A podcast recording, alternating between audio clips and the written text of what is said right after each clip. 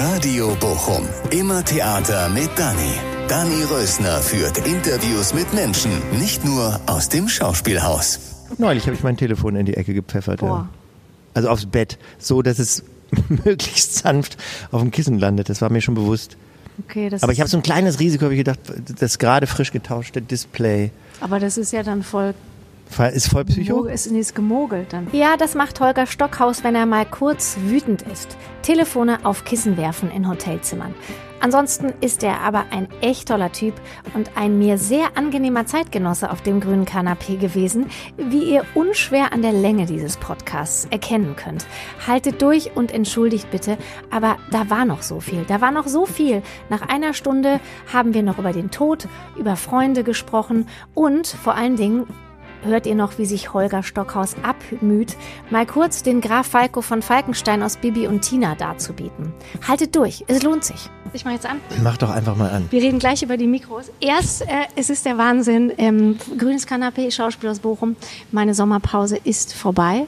Ähm, und jetzt sitzt neben mir, ja, wie gesagt, der Wahnsinn, der Schauspieler und Mensch, Holger Stockhaus. Warum ist das der Wahnsinn? Ja, dass du hier sitzt, Ja, ich finde es den Wahnsinn. Also, ja. Aber dass du das den Wahnsinn findest, das ist doch der Wahnsinn. Ja, ist doch der Wahnsinn, weil ich finde es ja den Wahnsinn, weil ich habe ja äh, letzte Woche, ähm, nee, nicht letzte Woche, vor drei Wochen, vier Wochen, dich noch in Bibi und Tina gesehen als Graf Falco von Falkenstein und jetzt sitzt du hier. Wahnsinn, bin ich da rausgesprungen aus der Leinwand und hierher geritten. Genau, Ja. bist du. so, so ähnlich, genau. Ja, auf jeden Fall finde ich voll gut, dass du da bist. Ich freue mich auch wahnsinnig. Es ist wahnsinnig aufregend, hier auf einmal in diesem äh, wahnsinnigen Schauspielhaus zu sein. Und Ja. mir, mir dreht sich alles, weil so viele Erinnerungen und Flashbacks und äh, äh, Dinge, Bilder, Erlebnisse äh, brodeln in mir. Und äh, das, äh, in mir sieht es aus wie in einem in, in einem ähm, Mineralwasserzubereiter. Ich hätte beinahe die Marke gesagt. Äh, oder wie so eine Tablette, die man ins Wasser wirft und dann brutzelt es da. Ich habe eine Frage. Ist, gibt es eigentlich einen Unterschied zwischen Canapé und Chaiselong? Fragst du mich das jetzt? Ja. Weil du ja gesagt hast, das sei ein Canapé. Wir haben das irgendwie so genannt, das ist Ja. ein Chaiselong, ne? Ich weiß es nicht. Ich weiß tatsächlich den Unterschied nicht. Ich finde nur beide Begriffe wahnsinnig schön und ich freue mich. Dass du hier drauf Kanapé sitzt, ne? Ich freue mich auch, Holger. Sehr unbequem, Was- aber sehr, sehr schön. Sehr unbequem, aber hier so Nein, das ist ganz toll. Ist- Aber, man, man aber man denkt, man ist schon angekommen auf der Sitzfläche und dann geht es aber noch so Ja. einen halben Rang runter. Aber dafür wird man von, von, diese, von diesem Spirit so getragen. Total. Das macht die Ich merk das, Gemütlichkeit ja. aus. Merkst du das? Ja. So, was soll ich zu dir sagen? Holgi, Stocki, Holgi, Stocki oder Graf Falco von Falkenstein? Holgi, dafür kennen wir uns, finde ich, noch nicht Ja. lange genug. Aber du nicht. kannst, du darfst natürlich zu mir sagen, äh, wonach dir ist und was du angemessen findest. Und Herr Stockhaus. ja, auch das ist möglich. Ja, also und wir, du hast gerade schon erzählt, du bist so ein bisschen, das ist jetzt so, ich muss aufpassen, dass es nicht die gleiche Nummer wird wie mit Henning Baum jetzt, weil sonst wiederholt sich's ja. Aber du bist es trotzdem, weil du hast den gleichen Gang gemacht wie ich damals mit Henning. Wir sind den, die, die Garderobengänge lang gegangen und du hast die Bühnentür aufgemacht und warst sofort. Ja, was warst du? Henning war demütig. Du musst dir jetzt was anderes ausdenken. Ich weiß, ich ich kann es ja nicht beschreiben, wie ich war. Du hast es ja gesehen. Ich war ähm, mit Betreten des Hauses, es ist wie in einer anderen Zeit. Also man verlässt tatsächlich irgendwie das Raum-Zeit-Kontinuum. Kontinuum.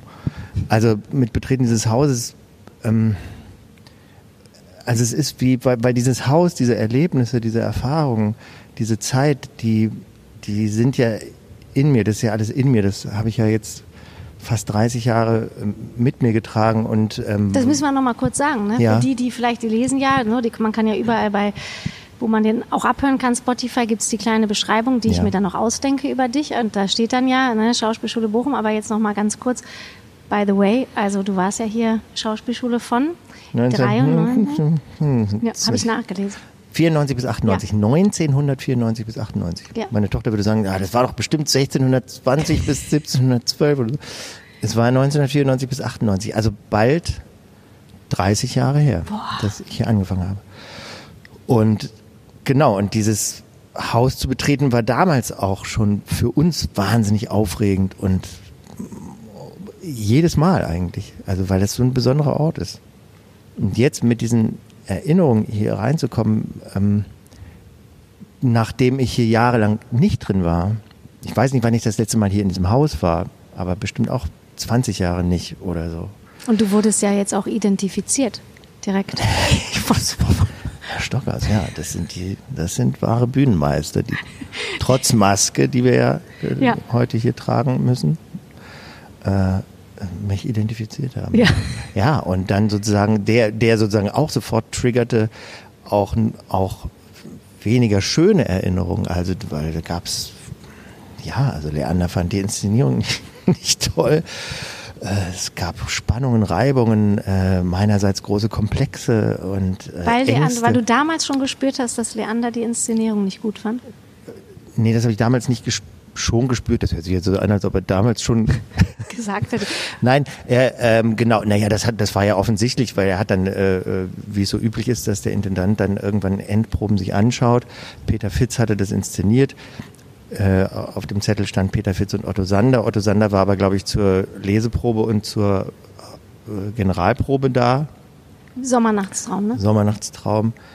Und ähm, wir hatten eine sehr schöne Zeit mit Peter Fitz, aber äh, Leander hat dann, glaube ich, die letzten drei Tage die Proben übernommen und hat uns tatsächlich dazu gebracht, äh, das Ganze, also hat, glaube ich, tatsächlich einen Theaterabend daraus gemacht. Ähm, also hat uns zu einem viel größeren, mutigeren, lustvolleren Spiel ähm, gebracht, animiert, inszeniert. Ähm, da habe ich wahnsinnig viel gelernt in diesen wenigen Proben. Und ich habe ihn sehr bewundert. Immer, wir durften bei Proben bei ihm zugucken, also äh, von der Schauspielschule, da gab es dann so eine, so eine Verabredung, dass er die Proben geöffnet hat. Ähm, Platonov war das erste, wo ich zugeguckt habe. Und da weiß ich eben noch, da sind wir hin und ich, er war ja halt so eine coole Sau. Das ja. ist immer noch. Und ich war halt, glaube ich, so in seinen Augen der klassische, verklemmte, aber großkotzige, arrogante Schauspielschüler. Das hat er irgendwann hat er das auch mal so gesagt in einem Interview, nicht über mich, aber, aber über die arroganten Schauspielschüler gesprochen. Und ich glaube, so müssen wir gewirkt haben, oder ich, weil er so cool war und ich hierher gekommen bin und gedacht habe, naja, da muss man ja sich auch so cool verhalten und irgendwie so Kaugummi-Gesicht und uns dann auf die Proben gesetzt haben und so im Grunde keine Miene so, so zurückgelehnt, weißt du, Beine überschlagen, so Füße überschlagen und so ganz cool zugeguckt und und er hat auf dieser Probe dann auch schon irgendwie gesagt, ja, macht doch immer so ein, ihr müsst mal ein Probengesicht machen.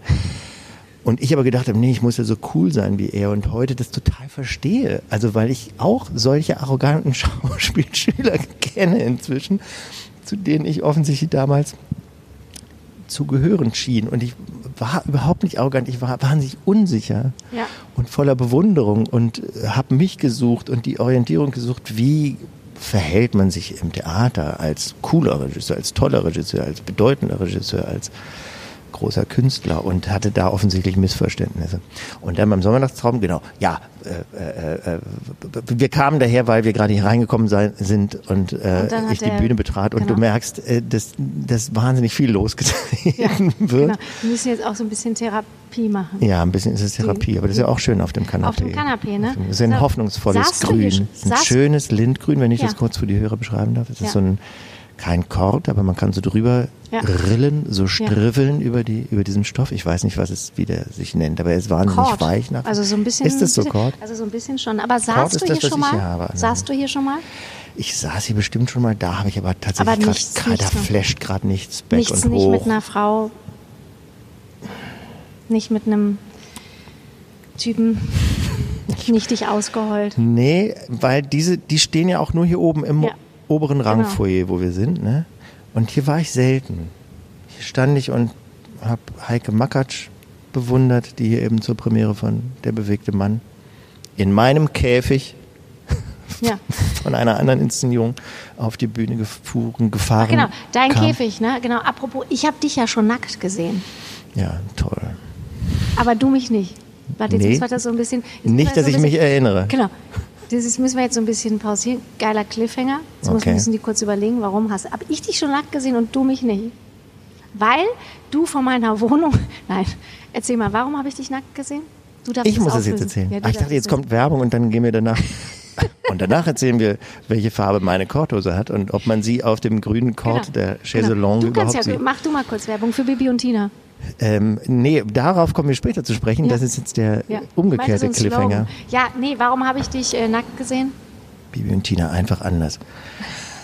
Ähm, du hast mich nackt gesehen, weil wir hier eine, ein Stück gespielt haben, aber das hat Henning nun wirklich auch schon ausführlich erzählt. Ja, aber nur ich ganz kurz. Aber das mit dem, mit dem Nacktsein, Ja. da sind wir nicht so ganz drauf eingegangen, oder? Wir haben nackt gespielt. Ja. Ähm, wir haben das Stück Der Streit von Marivaux gespielt, äh, vier Studenten, äh, Henning eben und ich als Männer, Saskia Schwarz und Nemina Kukic als die äh, Frauen. Und dort äh, äh, gibt es ein, ein Experiment in dem Stück, dass äh, vier Kinder sozusagen bis zu einem gewissen Alter vollkommen allein im Wald großgezogen werden, ohne jeglichen sozialen Kontakt und dann eines Tages aufeinander losgelassen werden. Und André Scherban, der Regisseur, hatte nun schon von Anfang an ähm, das Konzept äh, und die ganz schlaue Übersetzung zu sagen, das Logischste ist, wenn die keinerlei soziale äh, Regeln kennen und gesellschaftliche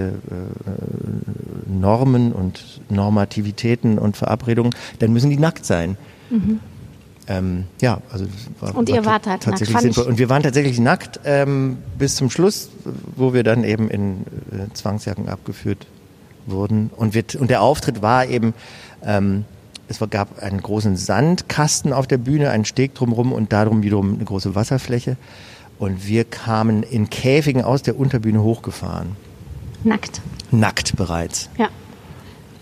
und wurden dann in diesen Sand geschmissen und zunächst glaube ich äh, war eine Frau da, dann kam ich dazu und dann gab es so Begegnungen zwischen Mann und Frau, dann zwischen Mann und Mann und dann zwischen Mann, Mann, Frau, Frau und so. Das war krass. Und ja, ist es bei dir dann so ein Fable geblieben? Nackt? Bühne? Nö, ich fand es auch damals schon nicht so richtig geil, Nee? ehrlich gesagt. Also- nee, so ganz entspannt war ich damit nicht. Also, äh, genau, Henning war da, glaube ich, sehr viel cooler. Ich, ja, ich habe es dann irgendwann, also beim Spielen denkt man dann tatsächlich nicht mehr, nicht mehr so dran. Gar nicht?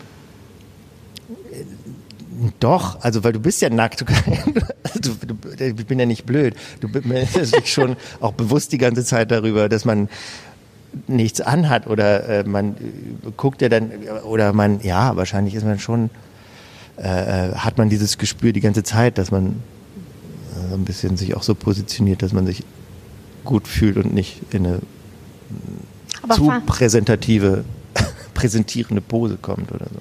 aber fandst du dich da gut? Also wenn du sagst, du warst da eh so ein arroganter Schnösel, der ja eigentlich auch. Ich glaube, das war später. Also das war tatsächlich, also das mit dem, das, weil das war, worüber wir vorhin gesprochen haben, das war der Sommernachtstraum. Das war meiner Meinung nach im, in unserem dritten Jahr. Äh, der Streit war eine ungewöhnliche Position, weil eigentlich war das so üblich zu der Zeit, dass der dritte Jahrgang der Westfälischen Schauspielschule Bochum, so hieß sie damals noch, dass der dritte Jahrgang hier eine Inszenierung am Schauspielhaus Bochum macht.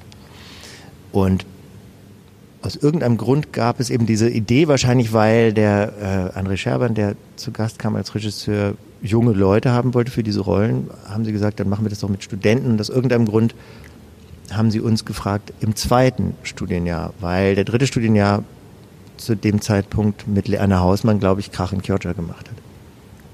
Also hatten wir schon ein Jahr früher die Möglichkeit, dass da gab es auch, glaube ich, unterschiedliche Meinungen der Professoren und Dozenten an der Hochschule, äh, an der an der Schauspielschule. Dazu gab, glaube ich, schon noch die Meinung, eigentlich ist es zu früh, aber es wurde gemacht. Wir haben uns wahnsinnig gefreut, fanden es ganz toll. Ähm, nee, da war ich, glaube ich, gar nicht. Ach, das war auch das erste Jahr von Leander, genau. Nee, nee, also da habe ich mich nicht so, also das kam, glaube ich, erst später, diese, ähm, das, was ich eben beschrieben habe. Also da war ich einfach viel konkreter mit dem Ding beschäftigt. Ob das gut war oder nicht, weiß ich nicht. Wir haben da uns reingesch total reingeschmissen mit dieser Nacktheit und in dieser Nacktheit. Aber fandst du dich gut?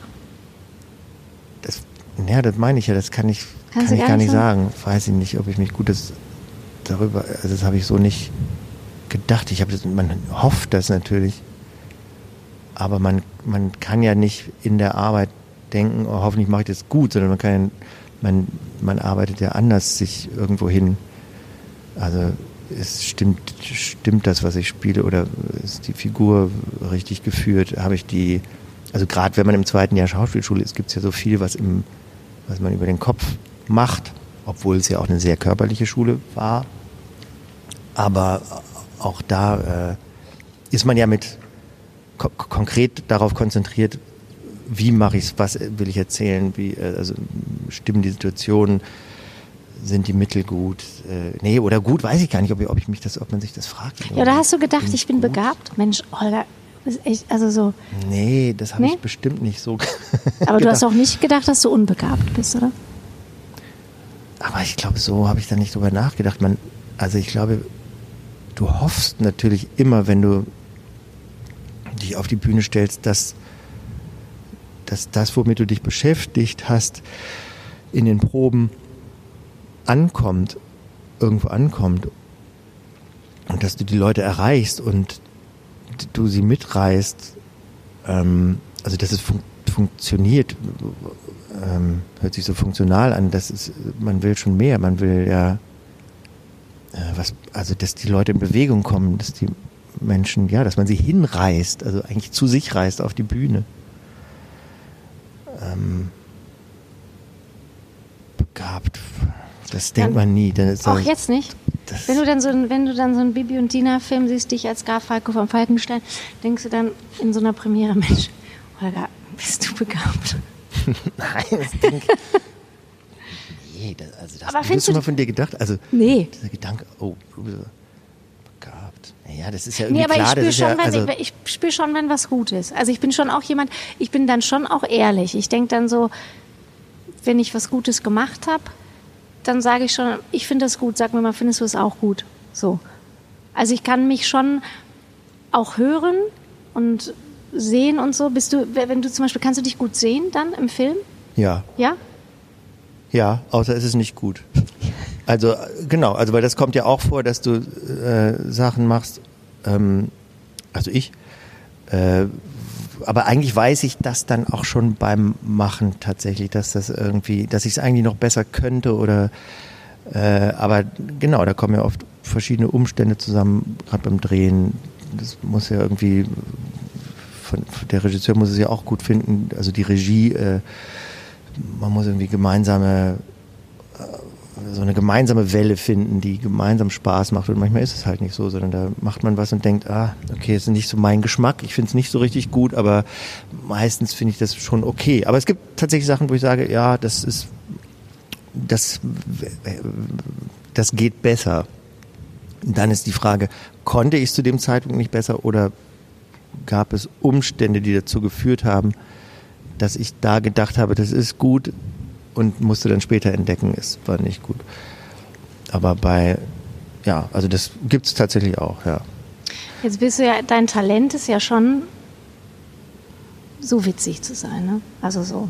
War das hier schon so? Nee. Nee? Nee, also zumindest ist es nicht, habe ich mir das nicht getraut, mich das nicht getraut, mir das nicht getraut oder war das nicht, nee.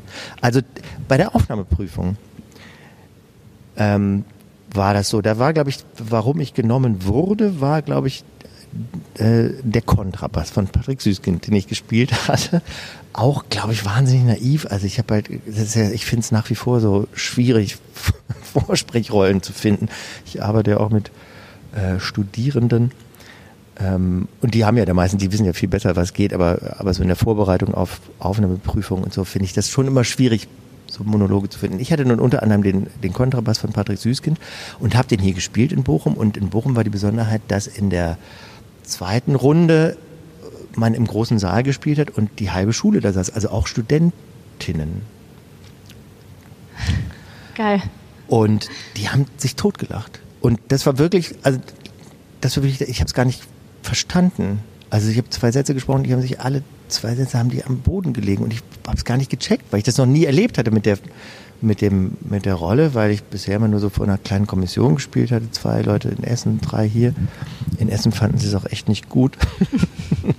da habe ich so aus dem Augenwinkel gesehen, wie einer der, der eine Prüfer den anderen angeguckt hat und so oh so, den, so einen Kopf geschüttelt hat. Äh, genau, und umso schöner war das dann hier, dass die, dass das richtig coole Show irgendwie war. Ich glaube, weil es wahrscheinlich auch so eine Diskrepanz gab zwischen dem Alter der Figur und meinem tatsächlichen. Ich Ja. war ja 21. Wie auch immer, das war tatsächlich sehr lustig, aber sonst habe ich nicht so, ja, ich weiß es gar nicht mehr.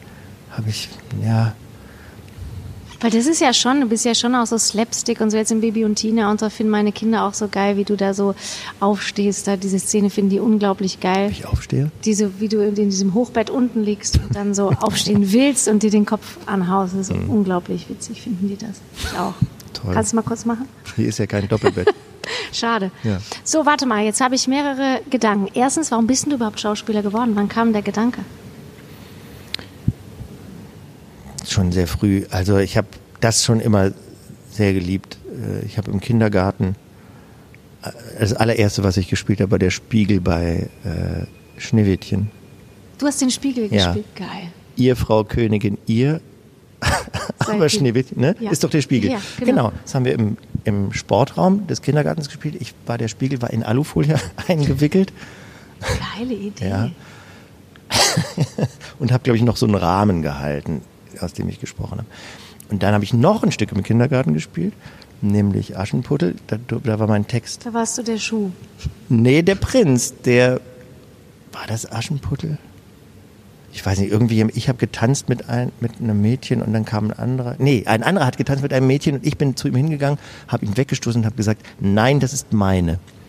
Aber das ist nicht in Aschenputtel. Was ist es denn?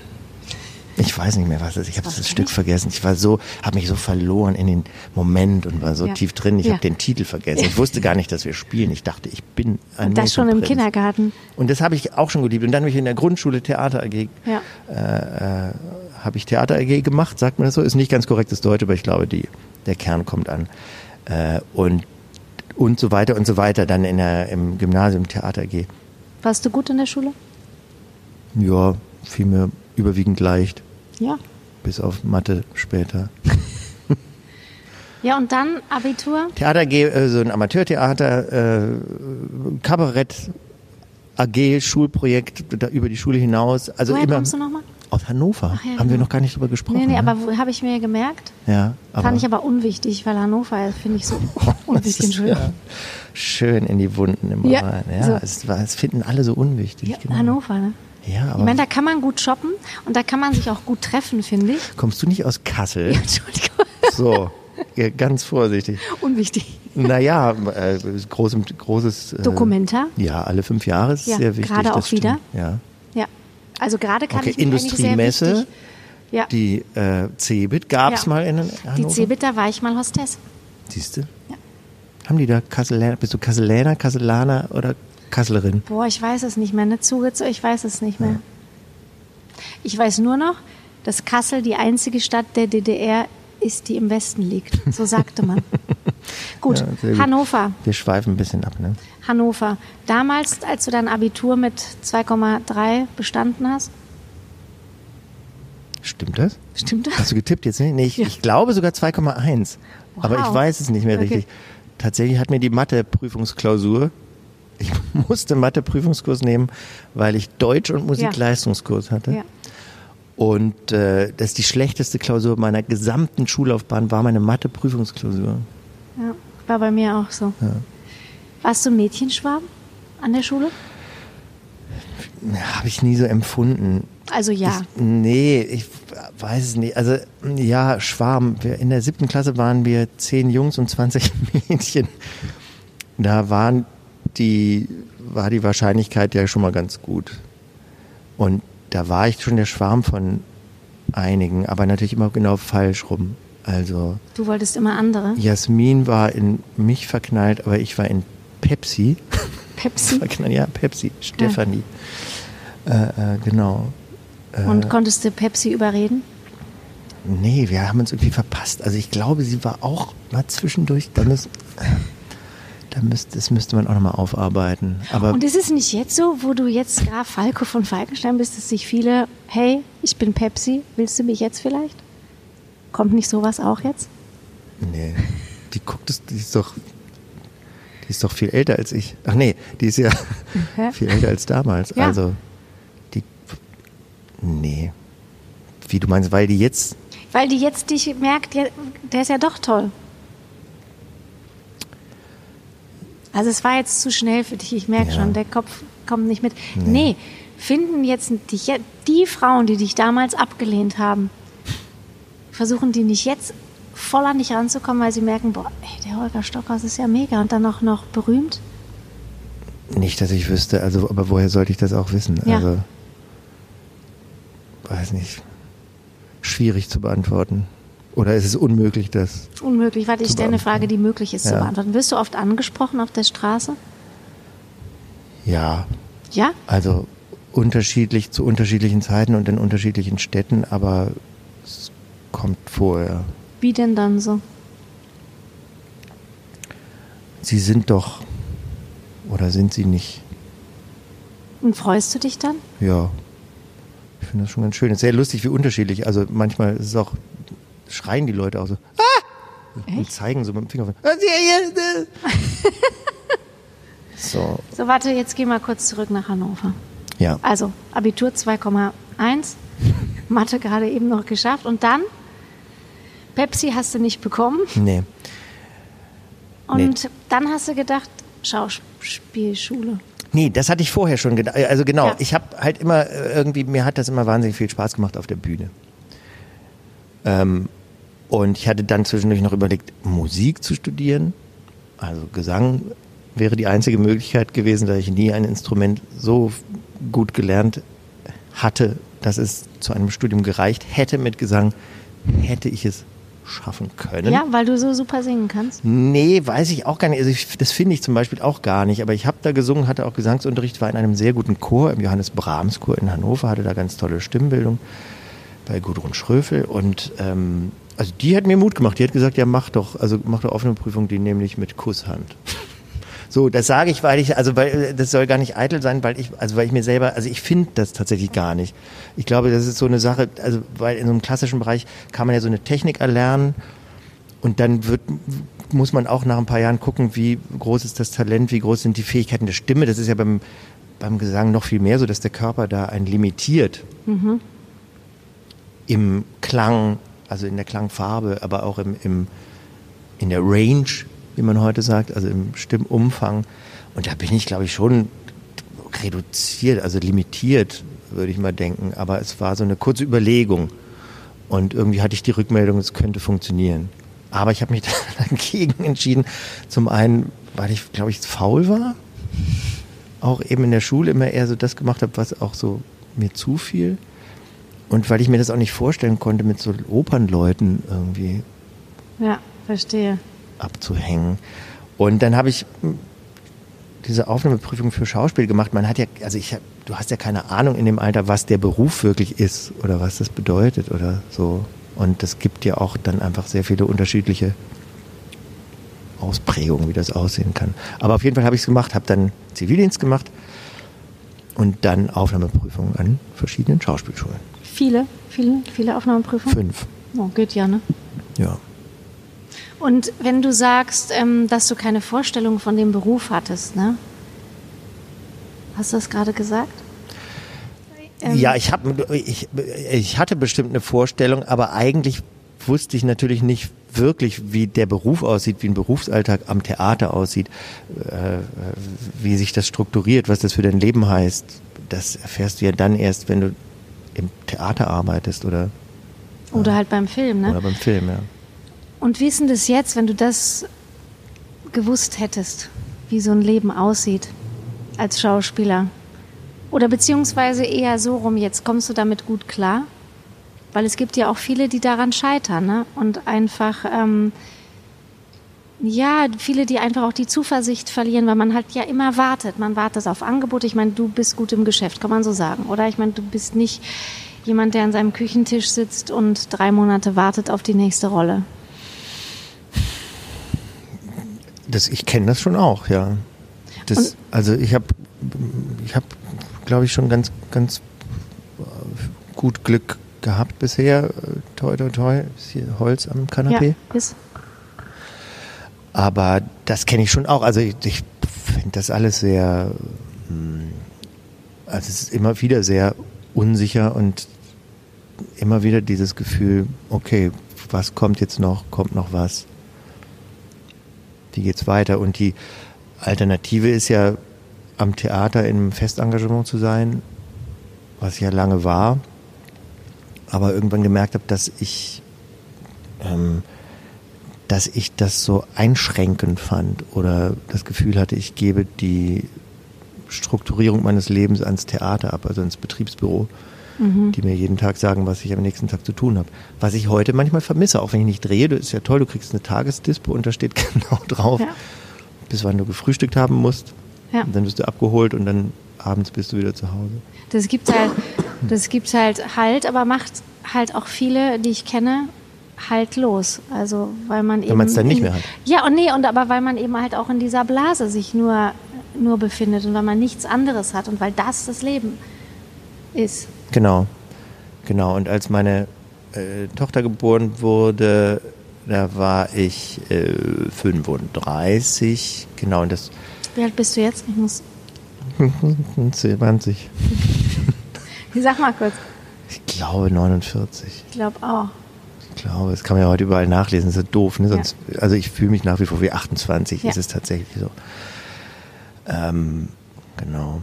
Ja, also da, da habe ich gemerkt, äh, eben mir, mir fehlt das, da kam meine Schwester zu Besuch, in Leipzig war ich da und äh, gerade ein halbes Jahr und das war Vorweihnachtszeit und es war irgendwie nach fünf Monaten bin ich mit, der, mit meiner Schwester durch die Stadt, so über den Weihnachtsmarkt und habe gedacht, ah, das gibt es auch.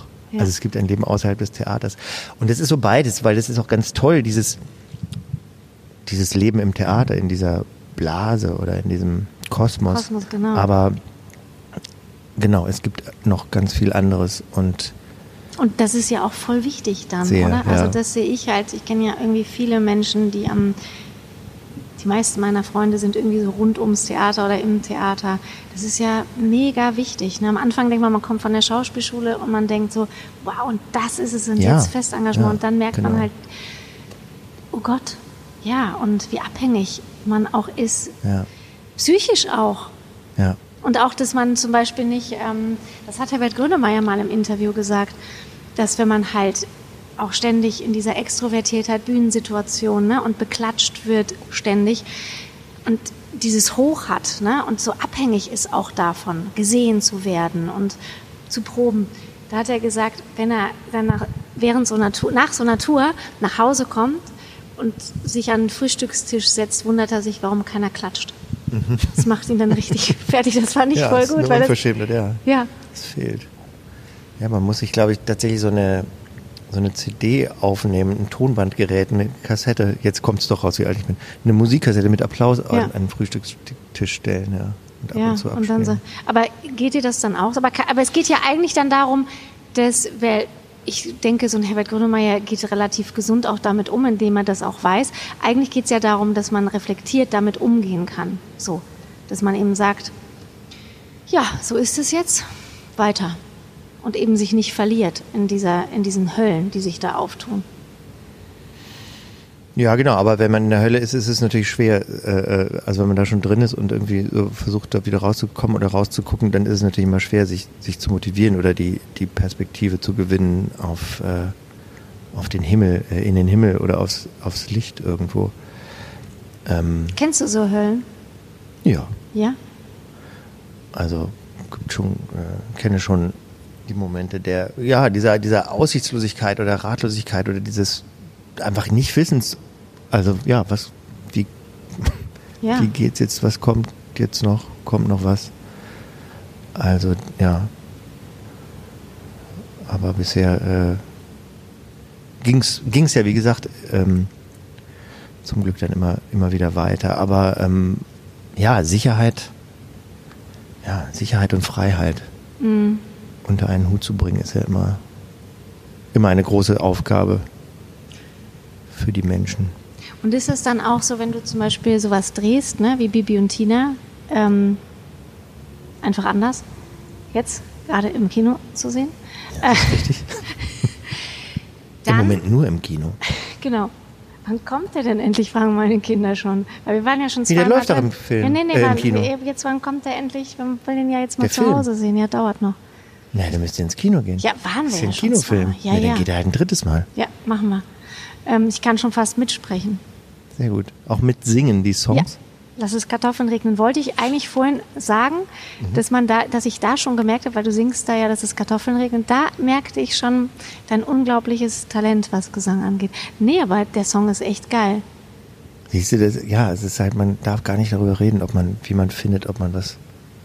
Man muss es einfach machen. Was, aber der Song ist, ja ist geil. Deine Darbietung. Also Der- das ist ja schon ja. auch witzige Stelle. Aber was wollte ich jetzt sagen? Wenn du zum Beispiel sowas drehst, ne? Also es sieht ja nach un, also Detlef Book, es sieht ja nach unglaublichem Spaß aus. Also wirklich, ich hatte, das habe ich dir ja auch dann geschrieben. Ich hatte so einen Spaß, ne? Das war, das hat mir so Spaß gemacht, dieser Film. Ich war so beglückt danach. Dann Das sind wir noch mich, mal ja. rein und noch mal total beglückt und so, weil ihr aber auch so einen Spaß habt. Ne? Dann habe ich ja noch den ganzen, äh, noch auf äh, YouTube noch die ganzen Videos, wie ihr euch gegenseitig so zum Lachen bringen wollt mit meinen Kindern, äh, bringt. Auch noch geguckt und man war so, dachte so, was für ein geiler Scheiß. Und was ich jetzt sagen will, ist, wenn ihr da so miteinander seid und es wirklich so toll ist, wie es aussieht, dann hast du das doch nicht, oder? Dann denkst du doch, alles ist richtig und alles ist super. Das kommt doch erst danach. Oder hast du während so, so einem Prozess, während des Drehens, da gibt's doch Und du meinst jetzt so. Zweifel, wie es. Ja. So, äh, nee, genau. Nee. Nee, währenddessen eigentlich nicht. Also, nee, überhaupt nicht, weil äh, das ist ja das Tolle auch ähm, an dem Beruf oder am künstlerischen Arbeiten, äh, dass du dich da drin auf so tolle Art und Weise verlieren kannst. Verlieren kannst, sich verlieren hört sich ja gar nicht positiv an, oder? Nee. Oder- Aber sie- ich aber, weiß aber, da, aber das ja. meine ich, also so wie man sich beim, äh, wenn man im, auf dem, im Meer ist äh, und, und äh, surft oder versucht Wel- Wellen zu reiten, Ja, da verliert man sich ja auch, verlierst Ja, du dich ja. auch in der Tätigkeit oder in, in allen Tätigkeiten, die du mit Liebe machst, mit großem Herzen, verlierst du dich ja drin und, und Oder du, in der Liebe. oder in der Liebe kann man sich auch verlieren. Und das, dieses Verlieren ist ja deshalb so toll, weil du aufhörst, äh, über den Sinn nachzudenken, weil du gerade etwas machst, was dich mit Sinn erfüllt, was dir einen Sinn schenkt. Und vielleicht du auch irgendwo einen Sinn äh, hingibst oder hinwirfst oder hinschenkst. Das befreit dich von, von allen plagenden ähm, Sorgen und äh, nach vorne gerichteten oder auch nach hinten gerichteten Ängsten. Und bei Bibi und Tina ähm, ist es ja, ist schon eine tolle Zeit, weil, weil Buck das auch schafft. Eine große, oder weil es mit ihm immer eine, also das ist auch das Thema Freiheit so ein großes Thema, weil er eigentlich in der Arbeit immer diese, äh, um, um die Freiheit kämpft. Das habe ich irgendwann verstanden. Es gibt durchaus auch mal ähm, misslaunige Töne von ihm und äh, äh, Unzufriedenheiten oder Un Ungeduld. Da ist er, also das äußert er dann auch deutlich und auch mal so, dass, dass man es gerade nicht so schön findet, aber Ja.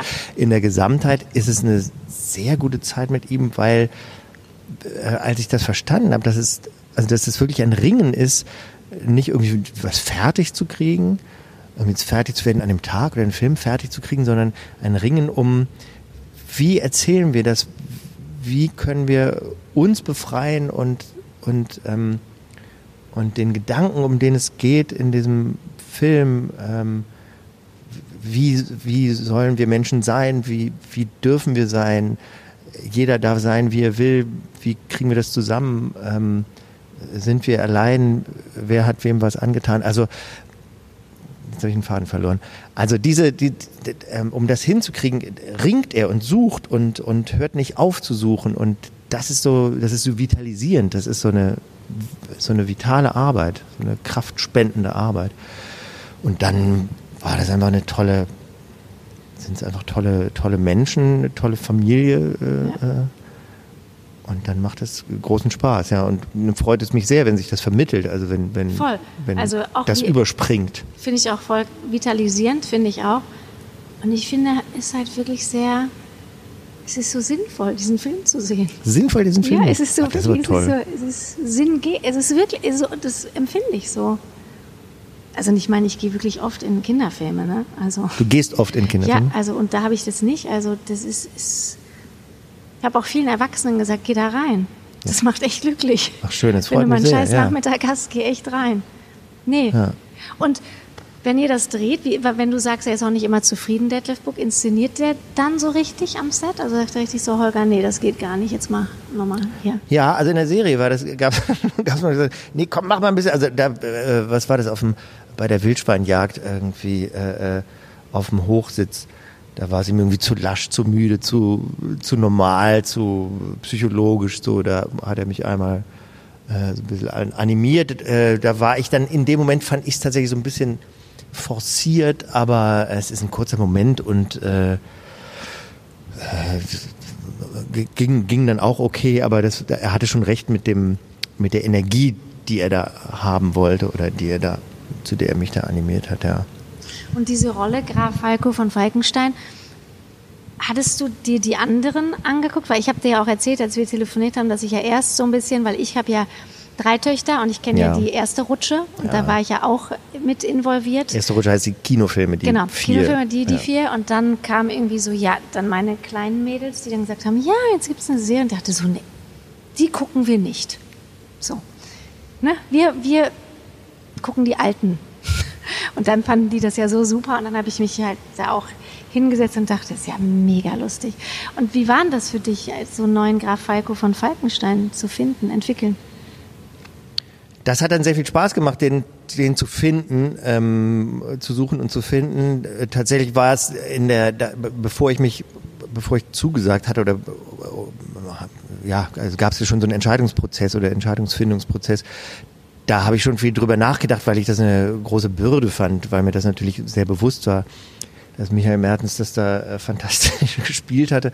Und natürlich das alles, ähm, wir wussten, dass das kommen würde, dass natürlich die Fans von den alten vier Kinofilmen äh, das vergleichen würden, was ja auch immer wieder stattfindet, aber es ist ja auch nicht das einzige Format, die einzige Geschichte, wo es mal so einen Besetzungswechsel gegeben hat. Ja. Also James Bond. Ja. Da ist es ja alle paar Jahre üblich. Und so weiter und so weiter. Und äh, tatsächlich war es ja einfach so, dass die äh, beiden aus, dem, äh, aus den Kinofilmen ähm, ja nun einfach das Alter dann verlassen hatten und für eine Serie, wo ja geplant war, dass es so erstmal vier Staffeln, also über vier Jahre geben würde, ähm, braucht, da brauchst du natürlich äh, erstmal jüngere, jüngere junge Leute und ähm, natürlich dann auch die, genau, und dann war halt klar, man, man wechselt alles aus. Also alles, was vor der Kamera stattfindet, sieht anders aus als, als bisher. Äh, die Musik sind ja äh, Ulf Leo Sommer und äh, Peter Plate weiterhin und, und Buck hinter der Kamera und die ganze Produktion, das ist ja ähm, im Grunde geblieben. Und ja, und dann habe ich aber habe ich mich aber so gefreut, mit Book zu arbeiten und äh, mit äh, DCM, der Produktionsfirma, zu arbeiten und mit den äh, Jugendlichen, äh, die ich im Castingprozess dann schon kennengelernt habe, ähm, dass dann diese Suche losging. Und äh, trotzdem hat, weiß ich noch, in der Serie war das schon auch immer wieder so, dass ich, äh, dass so Zweifel da reinkam oder gedacht habe, also reicht das, geht das äh, so, aber ähm, im Großen und Ganzen war das ein sehr schöner Prozess und ich finde die Serie auch sehr schön geworden und ähm, Voll. anders als die äh, einfach anders. Einfach anders, anders als die, die Filme. Andere. Genau. Ja davor. Hallo, hallo. Yeah, du bist ja, voll Ich kann, kann, den ganzen Soundtrack. Sehr gut. Ja. ja. ja. Langweilig, langweilig. Ja, auch ein Hammer-Song. Auch ein Hammer-Song. Ähm, Habe ich jetzt äh, die Frage beantwortet? Ich weiß gerade gar nicht. Äh, wie, ja, wie war die Frage nochmal? Weiß ich eben nicht mehr.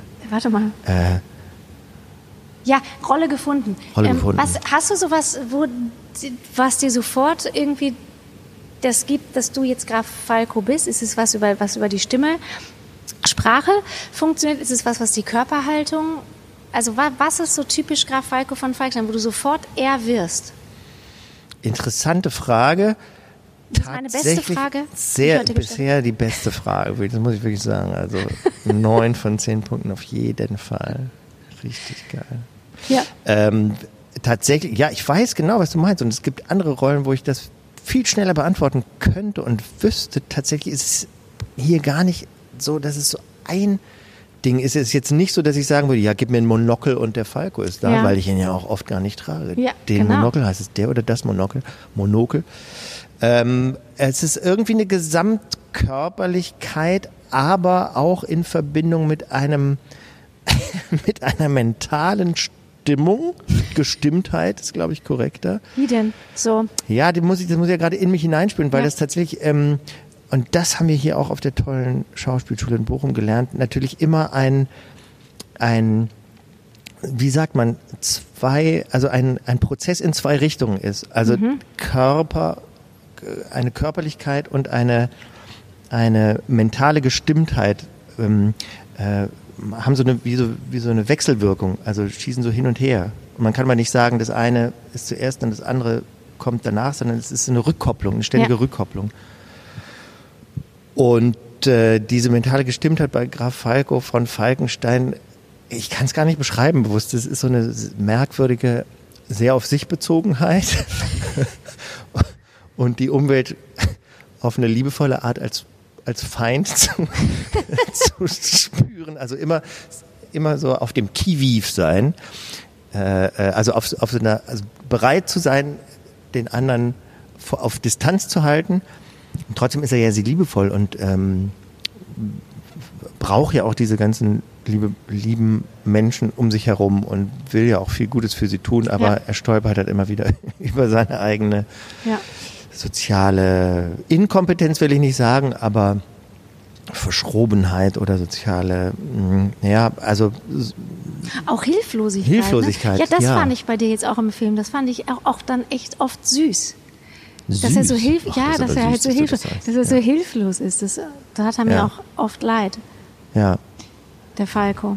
ja, Also war natürlich auch jetzt der Geschichte.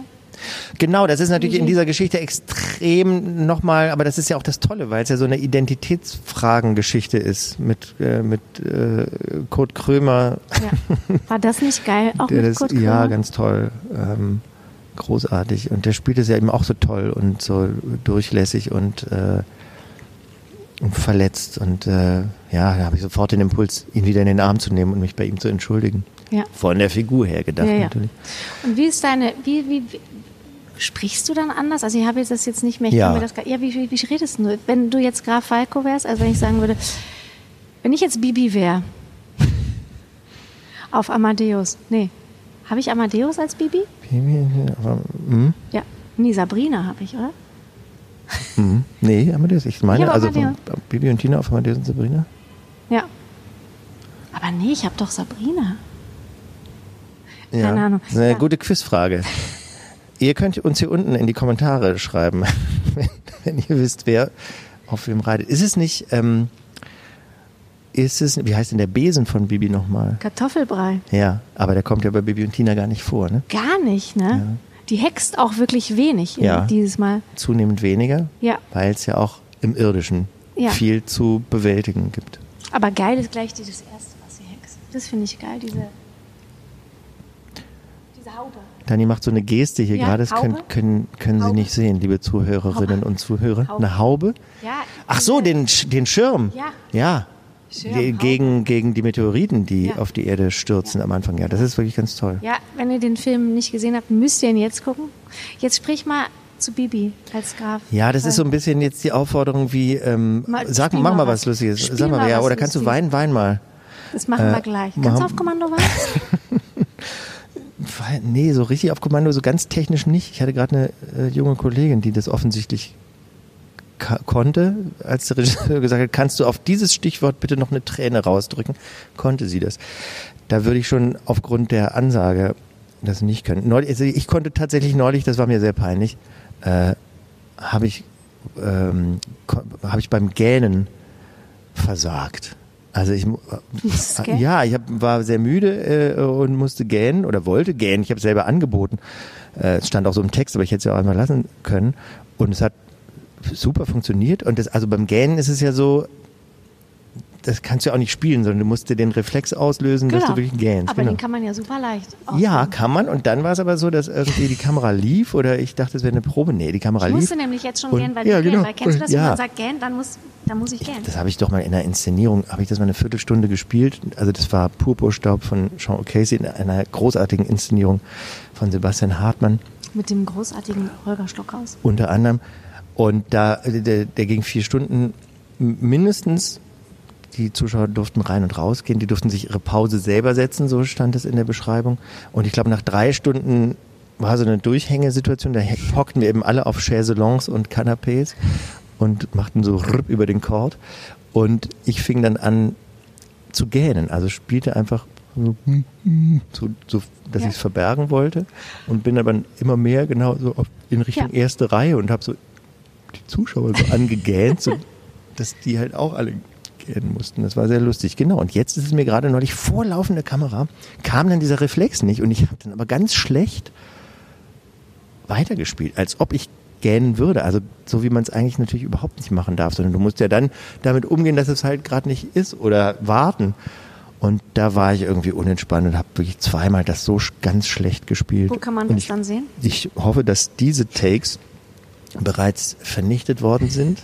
Das war meine Anweisung, dass auch die Redaktion des ZDF sie nicht zu sehen bekommt und dass der Regisseur ähm, andere Einstellungen benutzt wo es mir hervorragend gelungen ist. Und, und wo ich den Grimme-Preis für ja. erwarte. Ja. Hast du den Grimme-Preis schon mal bekommen? Ja, ne? Für so. Ich persönlich nicht, aber die Tatortreiniger-Folge, ja, genau. in der ich mitspielen durfte. Genau.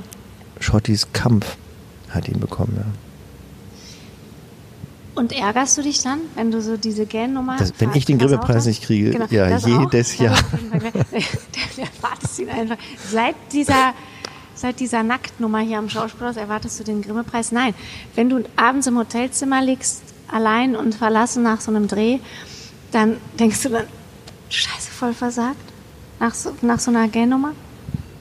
Zum Glück bin ich da inzwischen dann doch aufgrund von Altersweisheit einigermaßen entspannt. Also ich ärgere mich ein bisschen und denke, na ja, aber es ist ja dann doch, also es ist ja irgendwie dann doch ein Beruf und eine Tätigkeit, wo man äh, die ja ständig verbunden ist mit Scheitern und mit Fehlern machen oder so sollte es sein. Und ähm, natürlich möchte ich nicht, dass das jemand sieht, aber so wie auch die Kamera Fehler macht oder die Angel, also die, das Mikrofon manchmal ins Bild kommt oder man falschen Text sagt und das ja auch nicht gezeigt wird, äh, ist das jetzt halt auch so ein Fehler, der irgendwie passiert ist und der nicht gilt. Also es gilt, es war halt wie verspielt oder so. Hat halt nicht funktioniert. Und kann ja mal passieren. Kann ja mal passieren. Wunderst du dich manchmal, dass über dich, dass du so gut bist? Warum, warum bist du denn, du, ich weiß gar nicht, worauf du hinaus willst. Ich dachte, ich hätte bereits vor geraumer Zeit deutlich zum Ausdruck gebracht, dass ich so gar nicht denken kann. Also okay, warte mal, nee, aber dann frage ich das jetzt mal anders, weil vielleicht, ich weiß ja auch gar nicht, worauf ich hinaus will, weil du sitzt ja so vor mir. Weil ich versuche ja eher, eher, diese Gedanken. Also Darf ich jetzt eigentlich Holgi sagen? Jetzt haben wir uns ja gut kennengelernt. Nee, jetzt gerade nicht. Okay, jetzt gerade nicht. Jetzt wird es nämlich ernst, weil jetzt stelle ich dir so doofe Fragen. Nee, aber weißt jetzt frage ich es anders. Jetzt weiß ja. ich nämlich, was ich okay. dich fragen will. Bist du selbstbewusst? Das finde ich eine total schwierige Frage, weil wenn du mich das fragen würdest, wüsste ich jetzt auch nicht, was ich antworte. Aber das finde ich wirklich spannend, jemanden das mit über 49 zu fragen. Mit bald fast 30? Ja. Das finde ich eine sehr, auch eine, das ist jetzt, die, finde die hat jetzt zehn Punkte, die Frage, okay. weil das ist tatsächlich ein Lieblingsthema von mir, weil ich finde das Wort selbstbewusst ganz toll und ich hab, denke da oft drüber nach. Bin ich selbstbewusst? Und da würde ich sagen, selbstbewusst im Wortsinne heißt ja, bin ich mir meiner selbst bewusst. Und ähm, da würde ich nicht sagen nein, aber wenn ich sage ja, komme ich schon wieder ins Straucheln, weil mh, mm, ich, ich glaube, ich kriege sehr viel von mir mit, was in mir drin passiert, an, an Gedanken, an Überlegungen, an äh, Wahrnehmungen von meinem Gegenüber, von meiner Umwelt. Also nicht selbstbewusst, also kein Bewusstsein für mich selbst habe ich, glaube ich, nicht. Aber ich finde, dass ich nicht, ähm, also ich bin oft sehr unsicher mit meinem Selbst oder also ich bin mir meiner, ich bin mir über mich über mein, über viele Dinge, die in mir passieren, bewusst. Die verleihen mir aber keinen, was ist denn jetzt der andere Begriff? Selbst, wie heißt denn Selbstbewusst und Selbstvertrauen? Ja. Selbstvertrauen gibt es? Ja, Selbstvertrauen. Selbstvertrauen, ja genau. Selbstbestimmtheit, Selbstvertrauen, ja. Selbstvertrauen, ja. genau. Und Da strauchle ich sehr. das Wort hört sich gerade ganz komisch an. Ja, aber wahrscheinlich, weil ich es so in Frage stelle. Also und genau, und das, also Ja, da komme ich darauf, wenn ich sage Selbstbewusstsein, ähm, stelle ich nicht so sehr in Frage, aber Selbstvertrauen. Also dieses, weil dann komme ich wieder darauf, aber was soll das sein? Also wo, auf was kann ich denn da vertrauen? Und da gibt es aber wiederum in der Arbeit ganz viele Dinge, wo ich merke, da denke ich eben gar nicht drüber nach, weil ich da darauf vertrauen kann, äh, auf, auf Impulse, auf Intuition. Also ich habe in, äh, in dem Beruf äh, mache ich sehr viel ähm, über Intuition. Muss man, glaube ich, auch in der Kunst. Und dann gibt es Punkte, wo du mit Intuition alleine nicht weiterkommst. Da musst du dann Fragen stellen, ähm, Hürden überwinden. Aber äh, ohne Intuition könnte ich es mir gar nicht vorstellen. Das wäre mir viel zu anstrengend. Und bist du und im Privatleben bist du da auch so ein intuitiver Mensch? Ich, ich glaube ja. Ich wollte sagen, ich fürchte ja, aber ich weiß nicht, warum ich sagen würde. Ist man das jemand schlecht? anderen Ist fragen. Ne? Jetzt würde an dieser Stelle fragen. kommen, wenn man im Fernsehen wäre, wir fragen mal Ja. dir nahe Selbst, Menschen. Selbstbewusstseinscoach. Ach so, mir nahe Nee, Menschen. Micha, würde man so fragen, wie ist denn Holger Stockhaus? Wie bist denn du überhaupt? So, warte mal, du musst gleich noch Falco Das von musst du doch Falkenstein sagen. spielen. Nee, aber ich, ja, gut, aber ich meine, ich kenne dich jetzt halt nackt, aber halt jetzt nach 40 Ich wollte nochmal sagen, dass ich übrigens eine, eine Korthose anhabe, in dem Moment, wo wir hier sitzen und sprechen. Genau, Und aber ein ist- langärmeliges Oberteil. Ja, genau. Aber ich wollte dir sagen, ich kenne dich nackt und dann habe ich dich nie wieder gesehen. Mal kurz im Freibad. Aber dann nie wieder. Im Freibad, das musst Also du jetzt erklären. Freibad-Kneipe, So. Genau. Ja, Das ist eine, eine Bar in Bochum. Genau. Und Ach so, wir, oder werden wir eh nur in Bochum gehört? Hier, Nee. Wahrscheinlich. Nee. Nein. Inter international. ja, World Wide international. Web. Ja, Ja, klar. Auch in Spanien, Madrid. Ja. Irgendwer hört mich da. Man kann das ja sehen. Man kann sehen, wer dich hört. Wo. Ich kann sehen, Du wo kannst ich sehen, gehört wo du Ja. Ja. gehört hast. Aber warum habe ich denn das jetzt gesagt? Weiß ich nicht. Worauf war, wie intuitiver Mensch, ja. Ja. An, das müssten jetzt andere über dich sagen. Nee, wie bist denn du überhaupt? Ja, kann ich nicht sagen, weil ich habe so war der, so war der Bogen. Nee, wie bist denn du so überhaupt? Bist du zum Beispiel so jemand, ähm, mit dem man Pferde stehen kann, dein bester Freund? Hast du überhaupt einen besten Freund? Ruft dich an und sagt, Holger, komm vorbei morgen, mach mal eine geile Klettertour. Das sind ja drei Fragen in einem. Eine 10, Intu- oder? ich glaube, ich bin eine 10? in, ich glaube, ich bin ein in also ich glaube, auch im Privaten verhalte ich mich überwiegend intuitiv, natürlich. Alles andere ist ja wahnsinnig anstrengend. Also, das, also ich glaube, das wünsche ich mir und vielleicht allen anderen auch, sich auf seine Intuition verlassen zu können. Wenn ich natürlich merke, meine Intuition führt dazu, dass ich ständig Leute anschreie, weil ich irgendwie scheiße finde, was die machen oder weil die mich nerven, weil sie einfach, weil sie einfach stören. Dadurch, dass sie auch irgendwie intuitiv in mein Leben reinfunken, dann muss ich natürlich meine Intuition kontrollieren, in, in Zaum nehmen. Aber ich glaube, als Grundausstattung bin ich jetzt nicht, ja, berechne ich vielleicht viel zu wenig oder bin manchmal zu wenig zielgerichtet im privaten Leben unterwegs. Und die streitest, also weil du gerade gesagt hast, schreien und so und kannst du das auch gut? Schreien, Ja? Schreien, streiten? Schreien und streiten Ja. sind ja auch zwei verschiedene Fragen jetzt, oder? Ja. Naja, schreien, wer kann nicht schreien? Ja, aber aber tust du es oft? Im Privaten. zum Glück nicht. Also jetzt würde Mehr. ich sagen, nicht mehr, mehr so oft. Ich, es, es passiert mir mal, dass ich äh, auch geschrien habe, Leute angeschrien habe. Und das ist natürlich immer danach auch komisch, ne? Ist ja immer so, wie, dass man sich verloren hat oder irgendwie. Ja. Ja, es kommt auch so zurück zu einem dann, finde ich. Das hat so eine Ja. Rückkopplung, Ja. finde ich. So Gabeln rumschmeißen oder Teller. Ich Machst du das? Nee, habe ich aber auch früher gemacht. Gabeln und Teller rumschmeißen? Aber auf jemanden drauf oder einfach in ja, kaputt? fast. Wirklich? Auf deine Kinder? Ich schneide das. Ach, das wird geschnitten. auf meine Kinder, nein, viel früher. Auf Männer halt, die mir nicht gehorchen. So, das schneide ich jetzt wirklich aus. Nee, das wird, hier wird nichts geschnitten. Das ist ja dein Podcast. Es Ja. geht ja eigentlich, soll man dich ja kennenlernen Ja. über die. Nee, ich bin ja nur es engagiert nur- worden, weil die gesagt haben, jetzt Folge 852, jetzt Genau. müssen wir mal an die Nein, Aggression von Danny Rösner ran. Genau. Ja, nee, so wie du halt früher äh, so Sachen rumgeschmissen hast. Ja, und Nee, ich schmeiß mal, ich habe noch nie was auf jemanden draufgeschmissen. Ich schmeiß nur manchmal Sachen in die Ecke, da, damit man, damit ich was loswerde. Ja. Ja. Immer noch? Neulich habe ich mein Telefon in die Ecke gepfeffert. Ja. Also aufs Bett, so dass es möglichst sanft auf dem Kissen landet. Das war mir schon bewusst. Okay, Aber ich habe so ein kleines Risiko, habe ich gedacht, das gerade frisch getauschte Display aber das ist ja dann voll, ist voll Psycho. ist, ist gemogelt dann halt auch. Nee, weil das geht ja nur darum, äh, darüber bin ich mir dann wieder bewusst, dass es ja nur darum geht, diese, diesen, Ja. dieser Impuls, der gerade im Körper entsteht, äh, weiß ich jetzt nicht, welche Hormone dafür zuständig sind, da irgendwie das abzulassen. Also, dass der Körper irgendwie gerade einmal hier gegen die Wand schlagen will oder so, das ist ja durchaus zulässig oder gesund, glaube ich. Oder es ist ja so wie rausgehen bis 13, zweimal, Ja. zweimal durchatmen. Äh, kann man ja ruhig mal irgendwie was auf so ein Kissen werfen. Und warum hast du das gemacht? Was hat dich Darüber denn, möchte ich was jetzt hat dich denn so wütend gemacht? Das würde jetzt zu weit führen. Ja, schade. Dann, ähm, also, und kann man mit dir so Pferde stehlen, klettern gehen? Was heißt das? Das habe ich nie gehen? so richtig verstanden. Was heißt das, Pferde stehlen gehen mit jemandem? Ja, Bibi und Tina. Die stehlen doch keine Sabrina- Pferde. Die haben, die haben doch alle Pferde. Amadeus und Sabrina. Nee, weiß So ich verrückte nicht. Sachen machen oder Ja, oder was machen, was, nie- so- was verboten ist, heißt es das?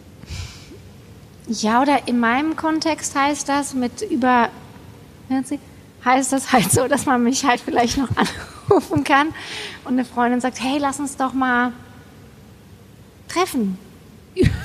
Krass. Und das machst du dann einfach? Das ist der Wahnsinn. Ja. So übermorgen in Hannover. Du kommst aus Bochum, ich komme aus Berlin. Voll verrückt, wir schlafen eine Nacht im Hotel, betrinken uns in der Skybar. Nee, Wo denn in Hannover? In welches? Ich mir jetzt ausgedacht.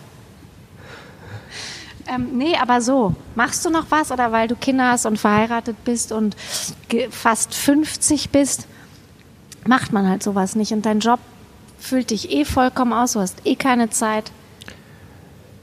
Nee. Also, also, es passiert mir selten, dass deine Freundin mich anruft und fragt, ob wir zusammen in Hannover in irgendeinen Skyber gehen. Aber, mh, also, ich habe neulich durchaus einen sehr schönen Abend mit einem guten Freund äh, relativ spontan äh, verbracht. In Wenn einer es- Bar? Nee. Ja, wir waren zunächst zusammen essen und dann waren wir noch zu Hause bei ihm und haben es lustig gehabt. Ja. Und Was, habt- was macht ihr dann so? Auch das würde jetzt so. Naja, was haben wir? Einfach einfach viel, äh, viel erzählt tatsächlich, weil wir uns äh, so oft nicht gesehen oder lange nicht gesehen haben und seit zwei Jahren versuchen uns zu treffen und dann, äh, also am aufregendsten war, dass wir, dass wir sehr lange also da saßen. Ja. Über was redet man denn dann so als Holger Stockhaus? Redest du dann so, redet ihr dann so über eure Frauen, wie die sind, wie das nervt, wie die rumnerven, wie die immer alles besser wissen, wie man die Kinder erzieht? Was hast denn du für ein Bild von, von, Von Holger Stockhaus? Männern über 28? Ja, nee, nee frage ich dich halt, oder redet man nur über Job oder redet man darüber, dass man mal mehr Sport machen müsste? Oder ja, Also äh, aus dem Stadium bin ich zum Oder Glück raus, dass ich darüber rede, dass ich mehr Sport machen müsste. Entweder ich mache mehr Sport oder ich mache es gerade nicht. Aber da bin ich mir auch relativ bewusst. Äh, also das, das entscheide ich. Da klage ich nicht und denke, ach, ich habe es schon wieder nicht geschafft, sondern das ist dann ganz gut entschieden und und äh, oder ich merke, es geht jetzt gerade nicht, ist aber dann auch okay und dann mache ich halt in zwei Monaten wieder was oder nächste Woche.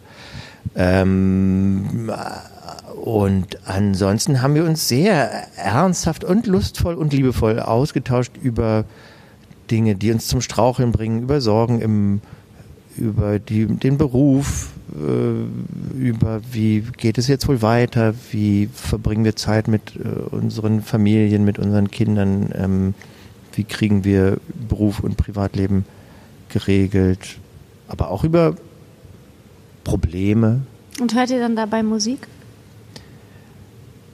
Ah, auch eine interessante Frage. Haben wir Musik gehört? Ich glaube, es lief Musik, ja, aber die haben wir nicht so bewusst angehört. Also, weil das ist ja dann auch, kann man ja auch als Beschäftigung machen. Mit Lukas habe ich mal hier in Bochum, ja, Lukas Gregorowitsch, haben wir hier mal, was war das? Oh, jetzt peinlich. Wahrscheinlich, wenn es Lukas war, die, äh, äh, nee, die Beatles. Welcher Ja. Beatles-Song haben wir mal die, äh, rückwärts gehört? Auf dem Plattenspieler, wo Ach dann so, ja, rauskommt, man ja, ne? irgendwie, there's So- so- gonna be a child born naked Ja, ja, and its genau. number will be 666. Ja, ja, genau. Aber das weiß ich auch nicht. Welcher ist das? Hey Jude? Nee. Ich weiß es gerade nicht. Ist mir unangenehm, aber Kannst du ja gleich ähm, mal kann nachgucken, ja. während ich die nächste Frage ja. vorbereite. Soll ich nachgucken im Internet jetzt? Nee, das können die nee, zu. Das, das mache ich dann später.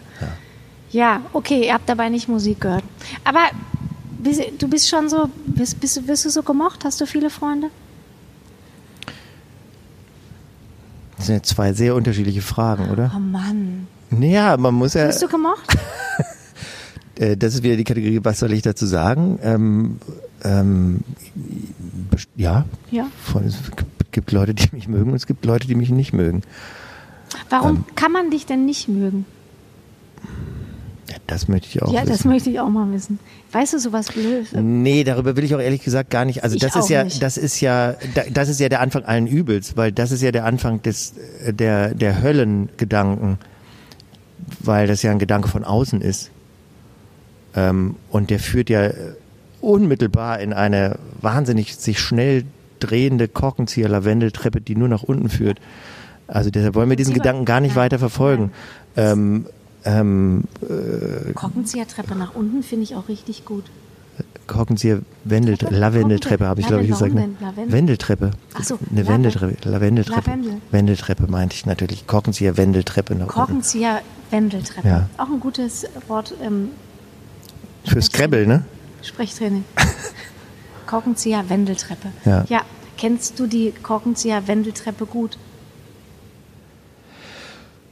Ähm, ich bin mir zumindest darüber bewusst, dass sie, äh, äh, dass sie existiert, ja. Äh, ja. Und äh, äh, genau. Aber mehr willst du, wir reden jetzt auch nicht über, über Depressionen und Therapie und so. Nee, da kann ich auch, nee, genau, ja. Also da was. müssen wir, müssen wir mal eine spätere Folge machen, Ja, weil ich mich da jetzt selber nochmal mit beschäftigen müsste, selber. Ja.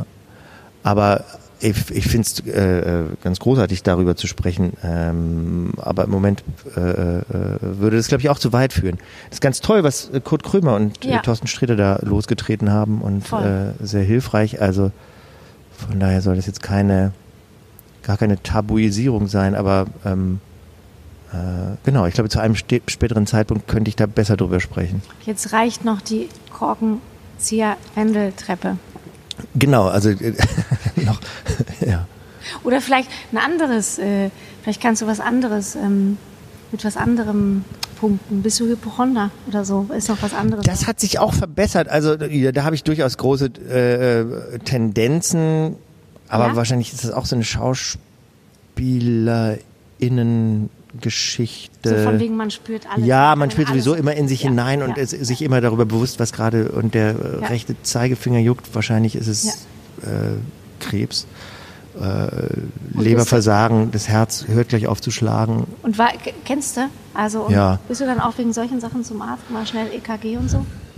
Nee, das hat, war dann schon immer fundiert äh, und die Sorgen waren berechtigt, würde ich sagen. Also bin ich, äh, ja, aber, aber so die hy- hypochondrische Tendenz äh, ist durchaus vorhanden, ja. Was ist denn so?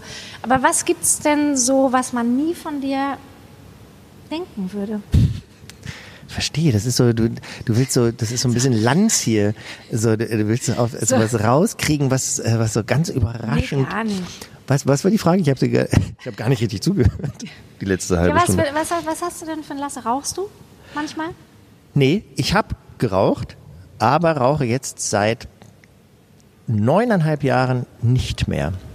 Und hast du manchmal, wenn dann jemand so raucht neben dir, denkst du manchmal, jetzt würde ich gern ziehen? Ja, ungefähr zweimal im Jahr tatsächlich. Also da bin ich auch sehr meinem Körper dankbar, weil da kann ich gar nicht sagen, ich, es ist so geil, dass ich es geschafft habe und ich bin so ein toller Typ und habe so eine krasse Willenskraft, dass ich das geschafft habe, weil mein Körper mir das tatsächlich äh, abgenommen hat oder irgendwie sehr geholfen hat. Nee, eigentlich hat er es wie von alleine gemacht, diese, also natürlich gab es eine Entscheidung von mir mit, als ich 30, nee, 40 glaube ich wurde. Zum einen hatte ich da tatsächlich eine Lungenentzündung und habe dann äh, zwei Monate nicht geraucht. Dann gab es aber, äh, äh, da war ich am Maxim Gorki Theater in Berlin und das war die letzte Spielzeit von Armin Petras und dann gab es so einen großen Abschiedsreigen mit vielen Festen und dann habe ich im Sommer einfach wieder angefangen zu rauchen. Dann waren wir in Griechenland. Da hat es auch gut geschmeckt auf der Terrasse in Griechenland am Mittelmeer. Und dann kam ich wieder zurück nach Berlin und war einen Abend mit zwei tollen Freundinnen und Kolleginnen äh, aus in Bars und an dem Abend habe ich aufgehört zu rauchen. Ähm, und es war wirklich danach fast kein Problem. Also ich habe da ganz selten dran gedacht und zweimal im Jahr passiert es dann, dass ich irgendwo meistens draußen stehe und denke, ah, jetzt wäre es toll. Ja. Hier vorne ist es geil. Wenn man schon mal aufgehört hat und dann. Hier vorne vor dem Schauspielhaus? Ja, das ist so. Der so Abend, wenn man, wenn man rausgeht nach einer Premiere und man steht da so und dann denkt, oh, das habe ich. Mhm. Ja, das habe ich zum Beispiel. Zweimal im Jahr. Aber ja. du gehst ja auch nicht hier raus. Nee, aber das ist Aber natürlich oft wieder. mit dem. Hier gehe ich irgendwann wahrscheinlich demnächst raus. So, so schnell nicht. Aber es ist leider schon eine Stunde neun. Wirklich? Und wie lang dürfen die werden? Ja, ich mache ja meistens so eine Stunde. Ja, ich, ich gebe dann so lange Antworten immer, ne? Weil ich mich so ranrede. Ist das so? Weiß ich nicht. Finde ich gar nicht. Aber ich muss jetzt noch, warte Aber mal. schneidest du das, machst du das so ein bisschen gar nichts. kulinarischer? Nee. Aber vielleicht macht man dann zwei Folgen raus. Nee, dann die Leute können ja dann ausstellen. Ich habe jetzt gerade so ein komisches Boah. Nasengeräusch gehabt. Das war so ganz laut, wenn die Leute das auf dem Kopfhörer haben. Boah. vielleicht kannst du das irgendwie Das mache ich runterpegeln. runter. Warte kurz. Aber ich muss jetzt mal, es ist mir auch total egal, was man nie von dir denken würde. Das will ich jetzt auch gar nicht mehr rausfinden. Die Frage vergessen wir jetzt. Aber das müsstest, müsstest du doch sagen. Was Aber man nie von dir denken würde, ja. was ich jetzt denke. Weil ich also weiß ich ja nicht, sagen, was man nie von dir denken würde. Kannst du gut lügen? Ja, Schauspieler halt. Und lügst du gerne? Nein. Nee, ich finde es ganz furchtbar. Ich will Oh, überhaupt. jetzt müsste man den Blick sehen, das nehme ich dir jetzt sofort ab. Aber das ist nur, weil du schon mal schlimm belogen hast. Wahrscheinlich. Wahrscheinlich. Okay, ähm, darüber reden wir auch in der nächsten Folge. Ähm, warte, ich muss jetzt noch sehr kluge Fragen stellen, die dich ein bisschen vorstellen. Bist du glücklich, Holger? Jetzt, heute, hier. Jetzt, heute hier bin ich glücklich. Ja, weil Glücklicher geht's nicht. du äh, bist du, du bist verheiratet, ne? Ja. Nein, es ist ein ganz toller Moment hier nach Bochum gekommen zu sein. Ähm, ich hatte gestern meinen letzten Drehtag für äh, Friesland. Ja? Jetzt darfst du Äh, kurz Werbung machen. Genau, Friesland ist ja ein äh, Format, ein Samstagabendkrimi vom ZDF, ähm, wo wir, für den wir in diesem Jahr drei neue Folgen gedreht haben, sind ja 90 Minuten. Und gestern war für mich der letzte Drehtag für dieses Jahr. Und äh, deshalb war heute so ein entspannter Tag. Ich habe in Köln meine Koffer gepackt, bin hier nach Bochum gefahren. Und es war eben, wie gesagt, eine, wie eine kleine Zeitreise. Wie wenn man eben in so Erinnerungsräume reist. So, so Räume, die man aus Träumen kennt, aus der Erinnerung. Ähm, und so fühlte sich, als ich hier reingefahren bin, die, ich bin die Königsallee von unten hochgekommen und mit jedem Meter näher ans Schauspielhaus. Ähm, Und mit jedem Meter glücklicher. das habe ich in dem Moment gar nicht so erfunden, weil es so aufregend war, weil es so, weil es äh, nicht das pure Glück war, sondern weil es so, weil so viel äh, Erinnerungen getriggert wurden, wie man heute sagt. Ja. Was aber positiv gemeint ist, weil ich glaube, die Jugendlichen sagen heute, das triggert mich total, heißt Ja. immer, das löst in mir unangenehme Empfindungen Genau. hervor. Die sagen triggern und toxisch. Genau. Und triggert aber auch zum Beispiel, wenn man sagt, ah, wenn ein Honigglas auf dem Tisch steht Ja. so, ah, kannst du mal den Honig wegnehmen, das triggert Ja, mich total. genau. Ich habe ein Trauma. Genau, genau. Oder das Fenster zu machen. Kannst du das Fenster zu machen? Das Geräusch triggert mich total. Verstehe. Ja. Ja. Und aber bei, bei mir hat's, äh, äh, ich meine das im Sinne von, es hat bei mir Erinnerungen ausgelöst, ähm, genau, von denen ich gar nicht mehr wusste, dass sie, Ja. dass sie da waren und äh, Glücklich. Und das führt dann im Endeffekt dazu, dass man glücklich ist, weil man sich so spürt, weil man sich so Ja. lebendig vielleicht fühlt, ja. Und so und so auch wenn es nicht nur glückliche Erinnerungen waren, wie gesagt, die Begegnung auf der Bühne mit dem Bühnenmeister Franz, der auch an unangenehme Momente hier erinnert hat, erfüllt mich das jetzt mit Glück, weil es ja vorbei ist. Ja. Also weil der, weil die, die unangenehmen Momente ja auch vorbei sind. Die schönen auch. Aber es ist ja ein, ähm, vielleicht ein Reichtum, auf den man dann blicken kann. Das war jetzt schon fast so ein total schönes Schlusswort, aber ich muss jetzt trotzdem noch mal fragen, was macht denn dich glücklich? Sonst. Also das hier mit hier reinkommen, Königsallee, lebendig fühlen, aber was macht denn dich sonst glücklich? Tatsächlich der Austausch mit Menschen. Bedeutungsvoller Blick zur Gastgeberin. Ja, das ist natürlich wirklich das Größte. Ähm, wenn du mich nach Glück fragst, äh, äh, ähm, äh, kommt sofort natürlich auch das äh, äh, genau die andere Waagschale. Mein Vater ist letztes Jahr gestorben. Sehr überraschend, das war sehr traurig.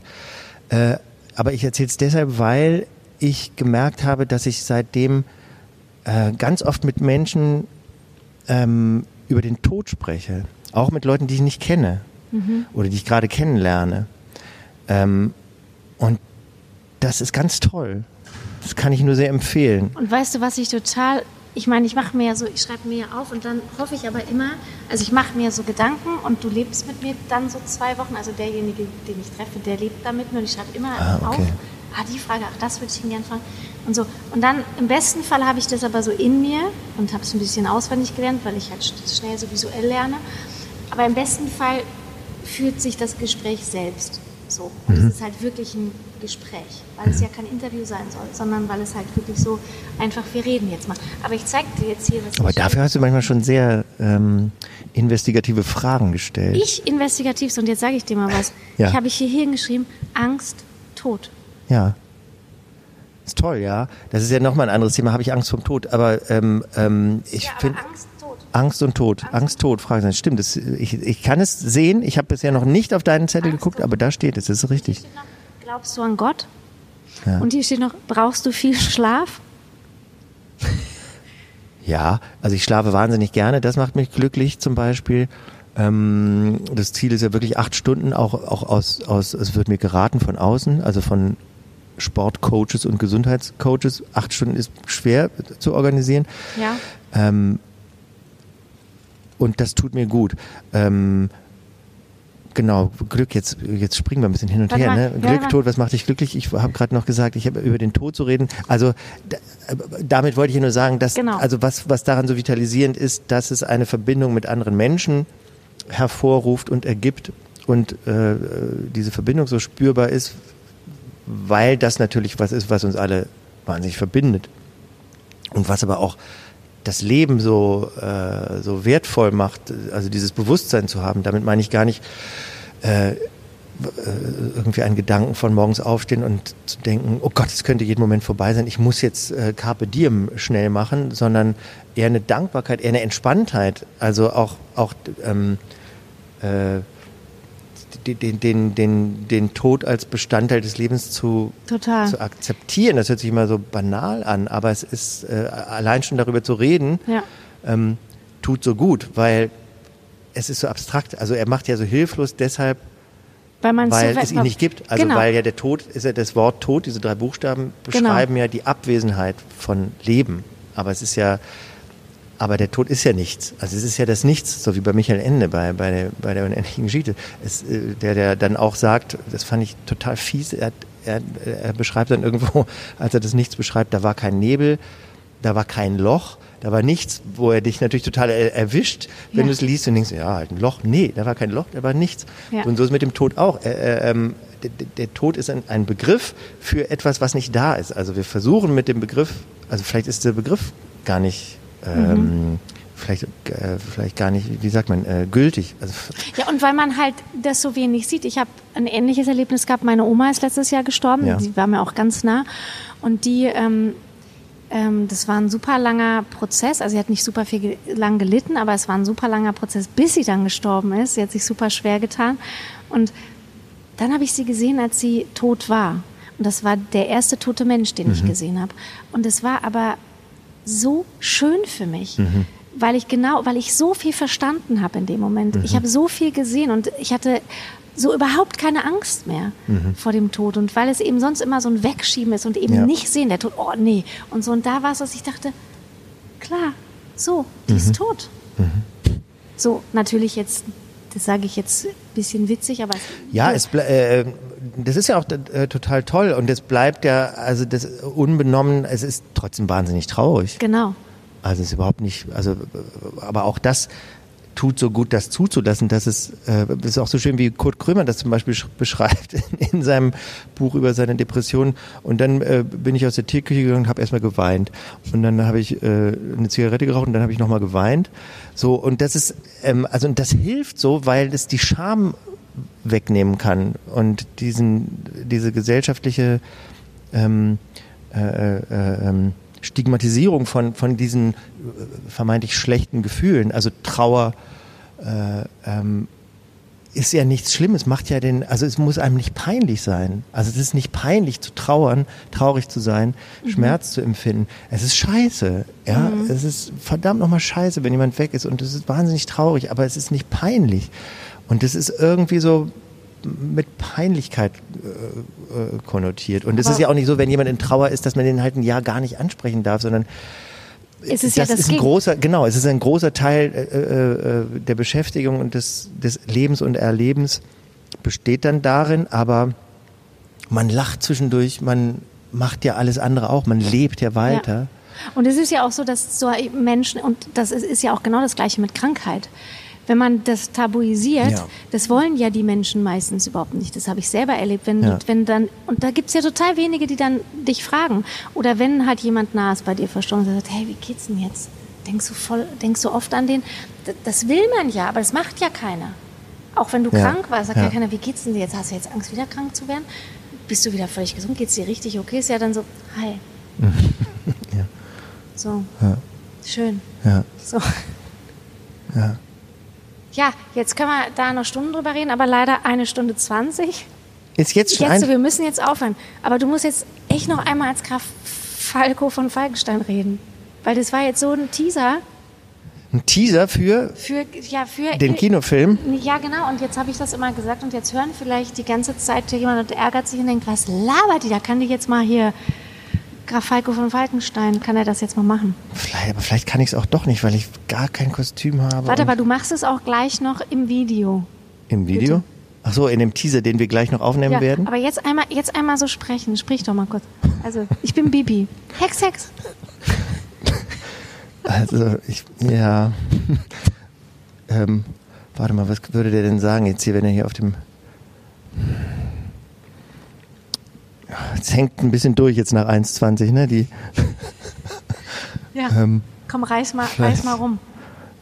Ja, das fällt mir gerade schwer, weil ich, ich, das muss ich jetzt so, jetzt, ist, jetzt sind wir ja, Was soll ich denn sagen? Gib mir doch einen Text. Sie sind verha Nein, was, soll, was gibt's denn? Ich stehe jetzt gerade total auf dem Schlauch. Ich weiß gar nicht, ob ich an Graf Falco gerade rankomme. Ähm, ist auch ein bisschen krass nach dem Tod. ja, soll es ja nicht sein. Es soll ja alles nebeneinander stattfinden und gleichzeitig. Äh, äh eine Stunde äh, 21, jetzt mach mal schnell. Jetzt setz mich nicht unter Druck. Du wärst echt eine schlechte Regisseurin, wirklich. Ja? Ja, wahrscheinlich. Kann, mach, spiel doch mal, sei doch mal, sei doch mal lustig. Äh, sei doch mal so, dass man dich mag. ähm, mir fällt gerade überhaupt nichts an, weil ich das gerade, glaube ich, gar nicht unter einen Hut kriege. Ich habe hier übrigens in einer Inszenierung mitgespielt, die Detlef Book inszeniert hat, aber wo ich gar nicht geprobt habe. Das hat nämlich Henning gespielt damals. Er war Edelkomparse oh. bei den Kameraden, ja. Er war Nacktmodell ja. für Annetisma. Naja. Und dann hat er was gedreht und habe ich es übernommen. Sage ich nur zum Überbrücken. Warte, ich trinke noch mal kurz einen Schluck. Trink noch mal was. Ist er eigentlich auch ein bisschen eifersüchtig auf Henning gewesen? Weil der so ein Bär ist? ja, total.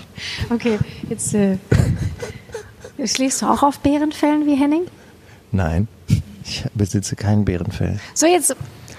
Mir, mir fällt nichts ein, was okay, Graf Falco ja. sagen würde. Susanne! Tja, das reicht doch Das schon. war doch schon. Ich habe sofort. Sofort? Oder hast du es gespielt? Der war kurz da, ne? Der war jetzt wirklich ja. sofort da. Ja. Ja, geil. Jetzt müssen wir aufhören. Jetzt müssen wir aufhören, Habe ich dich ja. irgendwas gefragt, wo du, wo du dachtest, in der Anfahrt auf Bochum, hoffentlich fragt sie mich das, habe ich irgendwas ausgelassen, wo du dachtest, bitte, bitte Dani Rösner, frag mich bitte das. Nee. Nee, ich habe ja versucht, mich frei zu machen. Ich ja. wollte nichts erwarten. Ja. Aber auf alles gefasst sein. Ja, das hast du richtig gut hingekriegt. Ist das nicht auch ein tolles Lebensmotto? Ja. Ist es dein Lebensmotto? Nee, aber ich habe gerade gedacht, ist das, ist das, das ein gutes Mantra für morgens? Auf alles ja. gefasst sein? Aber nichts erwarten. Ja, gibt bessere, Aber ne? es ist, auch bisschen, so ein bisschen, es ist so ist ein unemotional. Mathe. Ja, total. ist so- Aber das kommt daher, weil ich gerade kurz äh, Graf Falke von Falkenstein war und der drückt natürlich die Emotionen ja, ein und ich merke auch, du bist auch Ja? so ein bisschen, bist, Ich bin gerade ein bisschen du bist schizophren, ne? so du bist nicht mehr so, ich wollte sagen, hochsensibel. Wie davor. Ja, das ist der, genau, das ist die, das ist die, die, das sind die Dreiteiler von Graf Falke, die machen so einen Schutz. Ist auch ein bisschen gut für dich, wenn du so eine Rolle spielst, oder? Weil sonst, wenn du sonst so ein Aber ha- hast du das Gefühl, ich habe jetzt die ganze Zeit eine Rolle gespielt? Nein. Spielen wir nicht immer alle jeden ja, Tag. wir spielen immer eine Rolle. Ja, okay. Wir sagen auf Wiedersehen. Möchtest du Bochum noch was sagen und den anderen in Madrid, die uns hören? Ähm, ich Das heißt, hier, wir brauchen einen guten Schluss. Einen guten Schluss, ja. Jetzt machst du aber schon wieder so einen Druck. Der muss ja entstehen. Der, du darfst ja nichts erwarten, aber auf alles. Das kann ich nicht. alles. Also Bochum ist eine fantastische Stadt, sind so gute Vibes und Schwingungen und ähm, für mich ebenso voller Erinnerungen. Es ist eins der schönsten Schauspielhäuser, nicht nur des deutschsprachigen Theaterraums, sondern wahrscheinlich Europas und wahrscheinlich der ganzen Welt. Und es ist ganz toll, hier zu sein. Ja, ich finde es auch toll mit dir hier. Ich sag kurze Randnotiz an meinen Kollegen. Es tut mir leid, Fabian, dass du eine Stunde 24, 31 dir anhören musst. Es tut mir leid. Mir tut es auch wahnsinnig leid. Ja. Vielleicht kann man das ja ein bisschen abspeeden hier und Ja, da. ja.